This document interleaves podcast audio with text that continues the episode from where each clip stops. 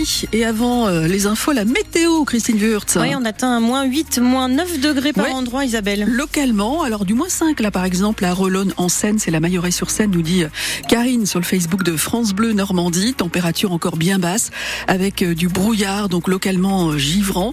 Ensuite, du soleil voilé dans l'après-midi, un vent qui se lève un peu sur la côte et des températures qui restent froides en journée, entre 0 et 5 degrés.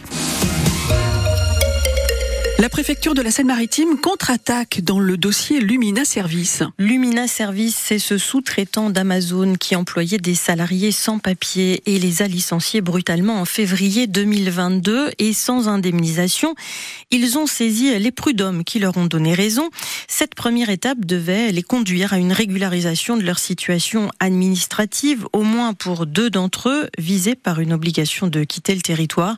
C'est ce qu'espérait la CGT qui les soutient dans leur parcours mais ça ne s'est pas passé comme prévu. La préfecture fait appel de la décision du tribunal administratif rendue le 1er décembre, qui était déjà en demi-teinte à Delmarchais. Le tribunal administratif a annulé la première des deux obligations de quitter le territoire. Patrick a reçu une autorisation provisoire de séjour de trois mois, mais il n'a toujours pas le droit de travailler. Pour Firmin, la situation est plus compliquée. Son OQTF est maintenu, mais l'homme n'est plus obligé de retourner en Côte d'Ivoire, son pays d'origine où il a subi de mauvais traitements. Il doit tout de même quitter la France pour l'Italie, où il a un statut équivalent à celui de réfugié.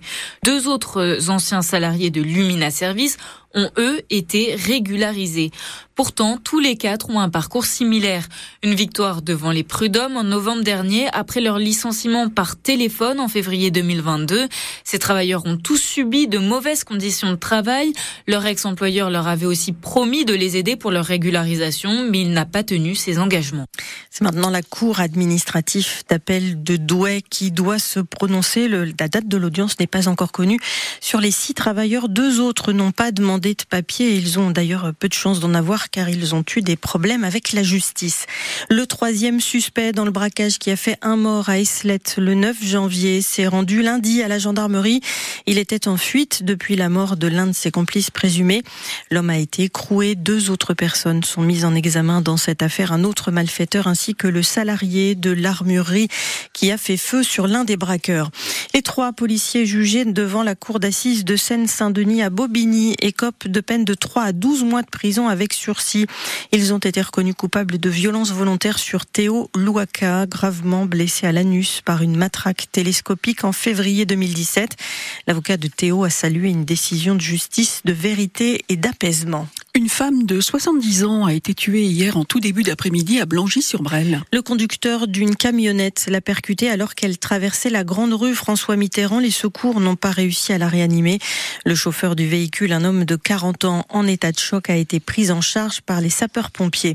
Le bébé enlevé jeudi soir à l'hôpital de Meaux, en Seine-et-Marne, a été retrouvé sain et sauf. Une petite fille d'un mois, enlevée par sa mère, une jeune femme de 21 ans, sans abri et en situation de précarité dont le comportement avait conduit la justice à prendre une ordonnance de placement provisoire de l'enfant. France Bleu Normandie, 7h33. Un gymnase porte désormais le nom de Clémence de la Voile-Pierre. De la Voie-Pierre, il a été inauguré hier après-midi à Bourneville-Sainte-Croix, dans le Roumois, près de Pont-Audemer, dans l'heure. L'escrimeuse handisport championne du monde 2022 était là, visiblement émue par cet hommage. Sa famille aussi, venue en voisine de Boissel-Châtel. Le reportage de Laurent Philippot. Je suis vraiment heureuse euh, qu'un gymnase porte mon nom et je m'y attendais vraiment pas. Clémence de la Voix-Pierre a essuyé quelques larmes pendant son discours et même après. J'ai démarré le sport il y a peu de temps et qu'on me fasse la proposition aussitôt, ça peut paraître un peu étrange à me dire qu'à seulement 24 ans, on a déjà un gymnase qui porte son nom. Elle a même hésité à accepter la proposition, explique son frère, Victor. Elle est modeste, elle est humble et très très perfectionniste. Elle a toujours l'impression qu'elle pourrait faire mieux et même euh, en finissant euh, première, là, comme elle avait fait à son championnat du monde, elle était satisfaite, mais pas complètement, parce qu'elle elle a dit ah j'aurais pu faire mieux. Enfin, c'est toujours euh, essayer de faire mieux, faire mieux, faire mieux. La fierté d'un frère, la fierté de ses parents aussi, Laurence et Bertrand, qui veulent la voir à Paris. On a pris des billets en espérant qu'elle y soit. On y croit fort. Euh, après, c'est la loi du sport. Faut savoir aussi être humble et prendre la place que la vie nous offre. Lors de la cérémonie, Clémence prend le temps de discuter avec les membres du conseil municipal des jeunes. Elle leur explique les différentes armes. Sa préférée, c'est l'épée. Et elle conquiert les cœurs, comme celui d'Alice, 10 ans jusqu'à la fin. Toute ma famille aussi. Ah je, je l'aime beaucoup. Bah, ça fait pas longtemps que je la connais, mais je l'aime beaucoup parce que depuis que je la connais, je l'aime bien. Elliot est lui tellement fan que pour que Clémence aille au jeu à Paris, il est prêt à donner toutes ses cartes Pokémon. La championne lui a conseillé de les garder. Et vous trouverez les images du reportage de Laurent Philippot sur francebleu.fr. Et dans le sport, euh, nos clubs normands n'ont pas vraiment brillé hier Et soir. Non, les Dragons rouennais battus dans leur patinoire par Sergi 2 à 4 en basket. Rouen s'incline en Alsace 77 à 64, Évreux perd à Angers 92 à 78. La seule victoire, c'est en Pro D2 de rugby. Les rugbymen rouennais ont écrasé Nevers 37 à 7. Et puis en football, toutes les rencontres régionales sont annulées ce week-end à cause des conditions météo et de l'état des terrains qui sont impraticables. Interdiction qui ne concerne pas les compétitions nationales et notamment les 16e de finale de la Coupe de France qui débute ce soir par un Orléans PSG. Orléans qui joue en National 3.